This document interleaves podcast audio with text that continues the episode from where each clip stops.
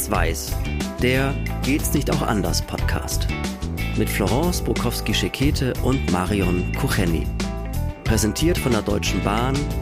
Als weltoffene Arbeitgeberin bekennt sich die Deutsche Bahn zur Vielfalt und positioniert sich klar gegen Rassismus. Und dem SAH Berufsbildungswerk Neckargmünd. Mit einer kompetenzorientierten Entwicklung macht das SRH Berufsbildungswerk Neckargemünd junge Menschen fit für die Gesellschaft und den Arbeitsmarkt von morgen. Wir sind wieder da. Das sind Florence und Marion und wir sprechen in unseren Folgen über Rassismus, über Vorurteile, über Diskriminierung und ja, auch über Stereotypen. Und wir machen das anders, als wir es im Moment und seit einiger Zeit in den Medien mitbekommen. Da gibt es regelrechte Schlammschlachten. Menschen machen sich Vorwürfe, geben Schuldzuweisungen. Das wollen wir nicht. Wir wollen miteinander sprechen und zwar ruhig, entspannt und trotzdem klar. Und wir wollen rauskommen aus den Schwarz-Weiß-Schubladen. Ja, und heute geht es um ein Thema, da, ja, da haben sich die Menschen auch oftmals nicht so ganz unter Kontrolle und ähm, fühlen sich gegenseitig angegriffen. Es geht über die Privilegien. Es geht darum, dass weiße Menschen Privilegien haben, von denen sie aber manchmal sich gar nicht bewusst sind, dass sie die haben und dass die Menschen, die nicht weiß sind, diese Privilegien gar nicht haben können. Liebe Marion, hast du das Gefühl, dass das in der Gesellschaft ein bekanntes Phänomen ist? Soll ich dir mal was ganz Furchtbares verraten? Also als wir uns Gedanken gemacht haben über die Folgen, die wir in dieser Staffel haben werden und über die Themen, die wir dabei besprechen wollen und du dieses Thema angesprochen hast, da bin ich erstmal innerlich so ein bisschen zusammengezuckt, weil es nämlich tatsächlich so ist, dass ich dachte, hä, wovon spricht die? Welche Privilegien, derer ich mir nicht bewusst bin? Ich bin auch ein bewusster Mensch. Ich gehe bewusst durchs Leben. Ich versuche anderen Menschen mit Respekt zu begegnen, egal wo sie herkommen und egal welchen Hintergrund sie haben. Mein Impuls war, hä, was meint Florence damit? Und das ist ja schon mal erschütternd genug, ja, dass ich mir gar nicht dessen bewusst bin, was Menschen mit einer anderen Hautfarbe, mit einem anderen Migrationshintergrund, was die im Prinzip an Privilegien nicht haben und an schwierigen Situationen haben, derer ich mir gar nicht bewusst bin. Hast du ein Beispiel für eine solche Situation? Ja gut, wir haben ja schon über Bewerbungsverfahren gesprochen. Wir haben schon darüber gesprochen, einfach wenn du und ich in einen Raum reinkommen, dann sieht man Klar, da kann man den Menschen auch keinen Vorwurf draus machen. Erstmal eine weiße Frau, die hierher gehört und eine schwarze Ausländerin. Das ist schon mal erstmal sowas. Da kann man natürlich niemandem Vorwurf machen, weil wir haben beide unsere Biografie nicht auf der Stirn stehen. Keiner von denen, die uns sehen, äh, können wissen, dass wir beide in Deutschland geboren sind und Deutsch unsere Muttersprache ist und so weiter. Also das ist schon mal etwas, da muss ich aufgrund meiner schwarzen Hautfarbe mich erstmal legitimieren. Das, was du gar nicht brauchst. Würden wir beide uns jetzt bewerben, dann würde man dir aufgrund deiner weißen Hautfarbe zunächst schon mal unterstellen, dass du eben hier die Geflogenheiten kennst, kulturell hier eingebunden bist, die Sprache perfekt kennst und so weiter. Ich muss es aber erstmal beweisen. Ich muss mich erstmal legitimieren, entweder indem ich sage, ich habe hier Abitur gemacht ja, ich kenne mich äh, kulturell hier aus und so weiter. Also die Hautfarbe ist erstmal etwas, was ich überbrücken muss.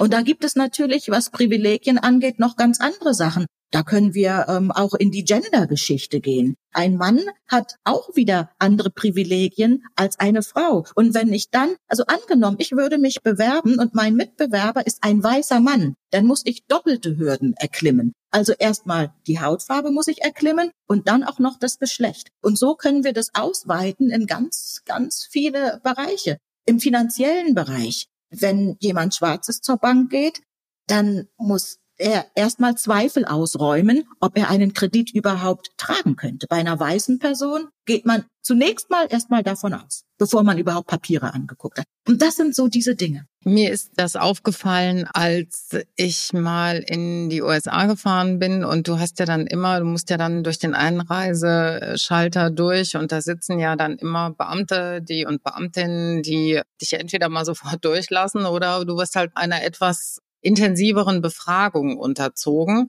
Und da ist mir zum Beispiel aufgefallen, also ich, wer mich jetzt nicht vor Augen hat, habe blaue Augen, bin relativ groß und, und habe blondes Haar, so. Und ich bin sofort von dem Officer durchgewinkt worden. Hinter mir stand eine Dame hispanischer Herkunft, die, das habe ich gemerkt, so im Rücken, die sofort mal beiseite gebeten wurde und wahrscheinlich nur unter einer Befragung unterzogen wurde.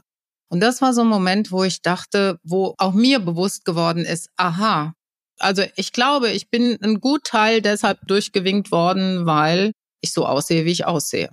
Und natürlich einen deutschen Pass habe, ja. Kam natürlich wahrscheinlich auch noch hinzu. Und das ist schon diskriminierend, absolut. Das ist absolut diskriminierend, dass man aufgrund seiner Erscheinung, aufgrund seiner Hautfarbe äh, schon kategorisiert wird.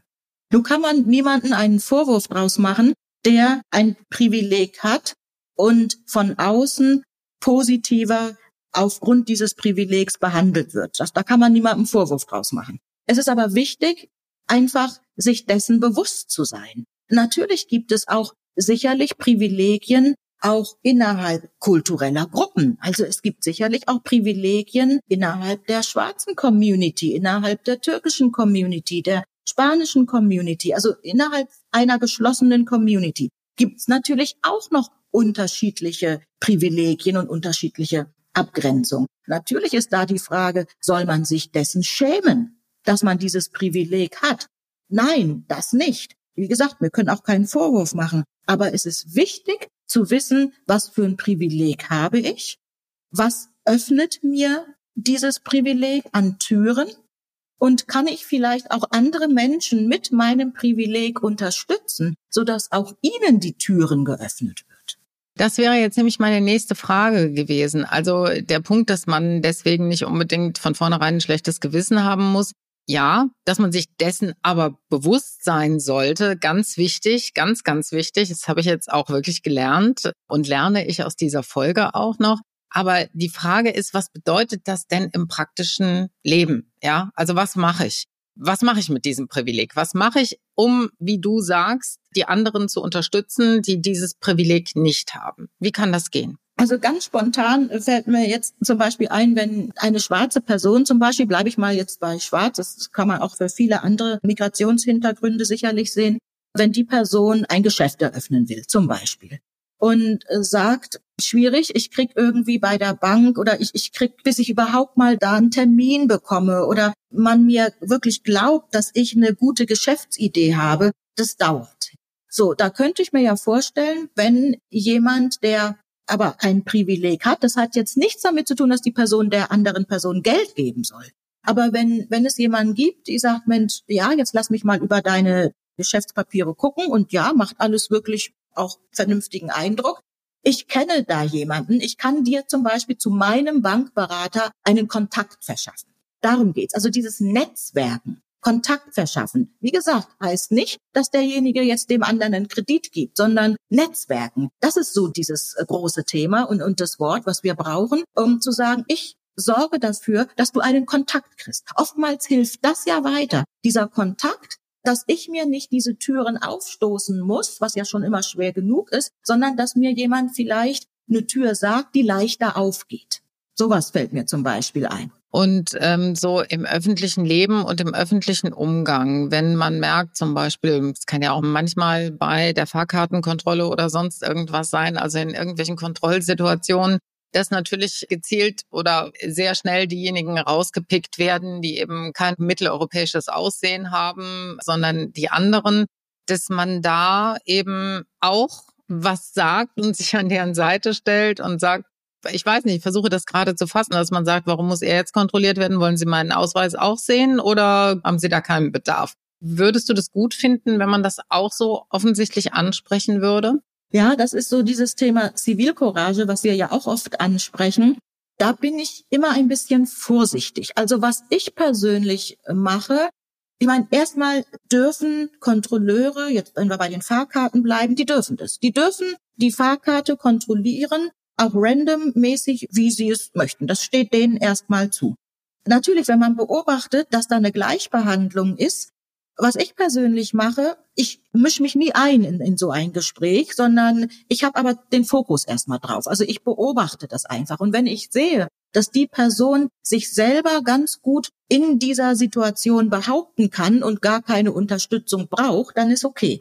Wenn ich aber das Gefühl hätte, hier braucht jemand Unterstützung einfach aufgrund vielleicht einer sprachlichen Hürde und gar nicht vielleicht weiß, was jemand äh, von ihm oder von ihr will, dann kann es schon sein, dass ich frage, ob sie Unterstützung braucht, also im Sprachlichen zum Beispiel. Oder ich hatte eine Situation im Straßenverkehr, also in der Bahn ganz konkret.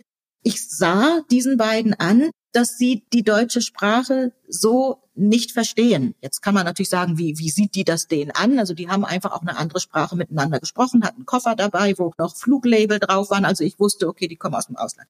Ich war mir nicht so ganz bewusst, wissen die, dass man in der Bahn eben noch Maske tragen muss. Ich hatte irgendwie so diesen Impuls, nee, ich habe den Eindruck, die sind sich einfach dessen so nicht bewusst, haben zwar geguckt, mh, rechts und links, aber so. Und dann hatte ich auch mitgekriegt, dass die sich so fragten, ob das äh, wichtig ist oder nicht. Und dann habe ich eben was gesagt. Ja, also ist es hier eben ähm, noch Pflicht, Maske zu tragen. Und die waren komplett außer sich und wussten das einfach gar nicht und haben versucht, wie können wir jetzt dieses Problem hier lösen? Ja, und gut, jetzt hatte ich welche dabei und konnte dann entsprechend dann aushelfen. Aber sie wären in ein Problem gekommen, wenn sie kontrolliert worden wären oder darauf aufmerksam gemacht worden wären und sie hätten gar nicht gewusst, auf was sie gerade aufmerksam gemacht wären. Solche Geschichten. Aber ich versuche erstmal zu beobachten, ist meine Unterstützung überhaupt notwendig? Also ich habe in dem Fall das Privileg gehabt, die Durchsagen verstanden zu haben sofort, ja, und eben zu wissen, welche Regeln da gelten. Ja, und wenn man kein Englisch kann, dann kann man auch die Durchsagen nicht verstehen, weder die Deutschen noch die Englischen. Aber dieses sich an die Seite stellen, ja, das muss ja jetzt nicht so offensiv sein, aber dann doch in diesen Situationen jemandem zur Seite zu stehen, bei dem man merkt, der hat jetzt einen Nachteil, offenbar deshalb, weil er nicht aus diesem Kulturkreis hier kommt oder weil er nicht für jemand gehalten wird, der hier seinen Platz hat und hier eben auch zu unserer Gesellschaft gehört. Ist das was, was wir mehr zeigen müssen? Also was sich Menschen auch wünschen würden, die jetzt hier entweder als Flüchtlinge zu uns gekommen sind oder die hier in unserem Land halt eben gerne leben möchten oder einfach nur einen Migrationshintergrund haben und aber alle Deutsche sind.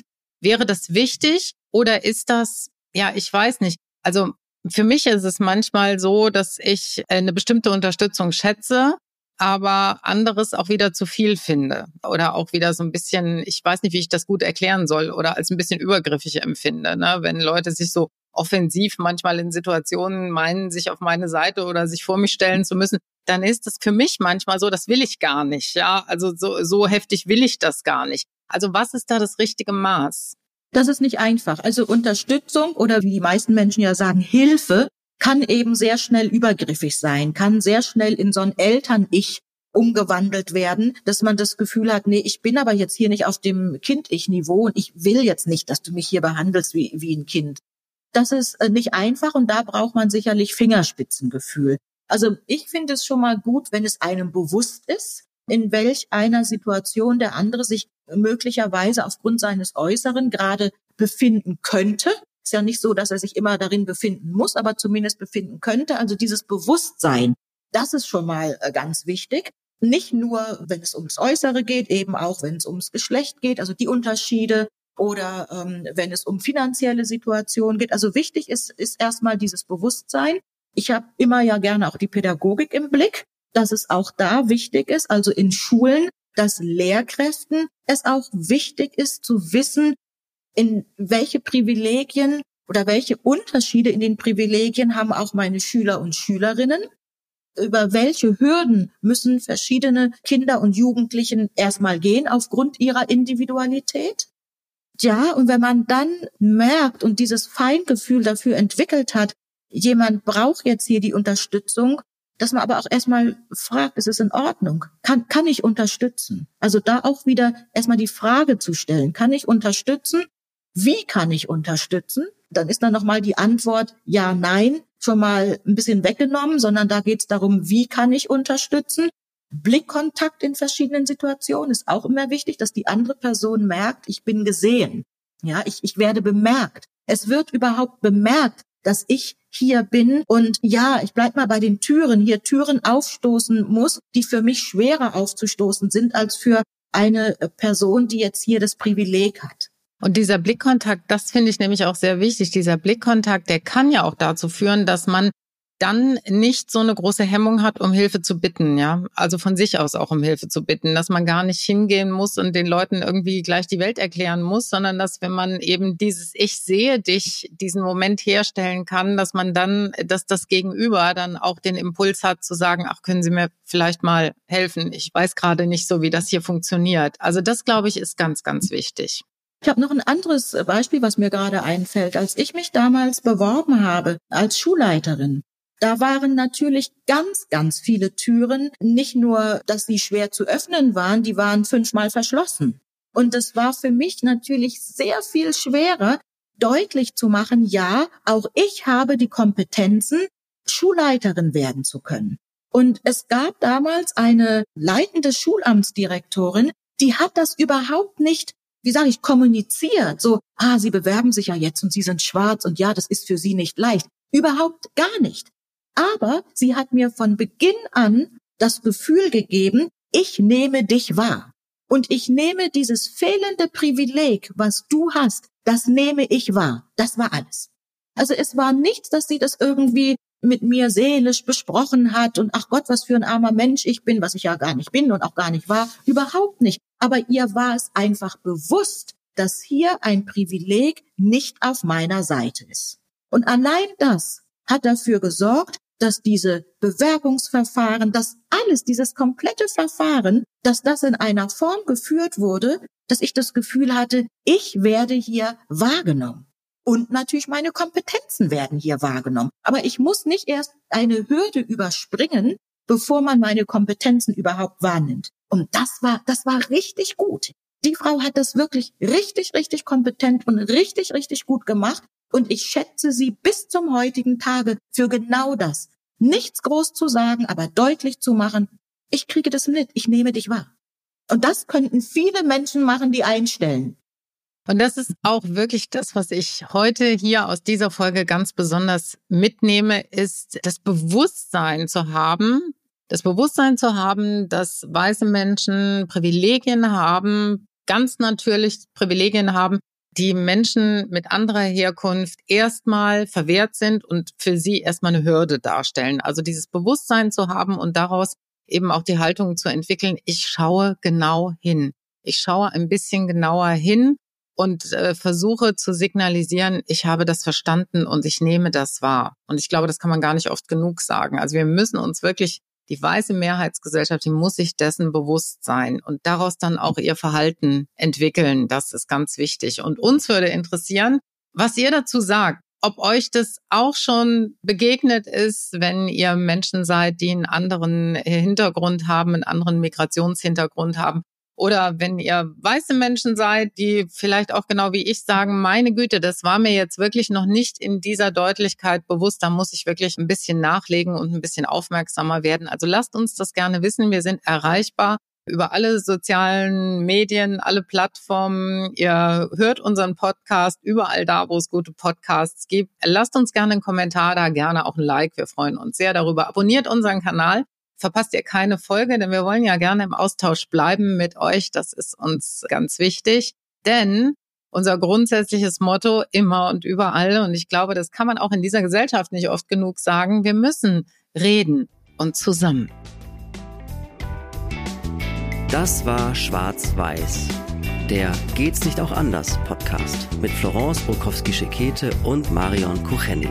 Mit freundlicher Unterstützung der Deutschen Bahn des SAH Berufsbildungswerk Neckargemünd, Fotoartist Charles Schrader und der Haas Mediengruppe.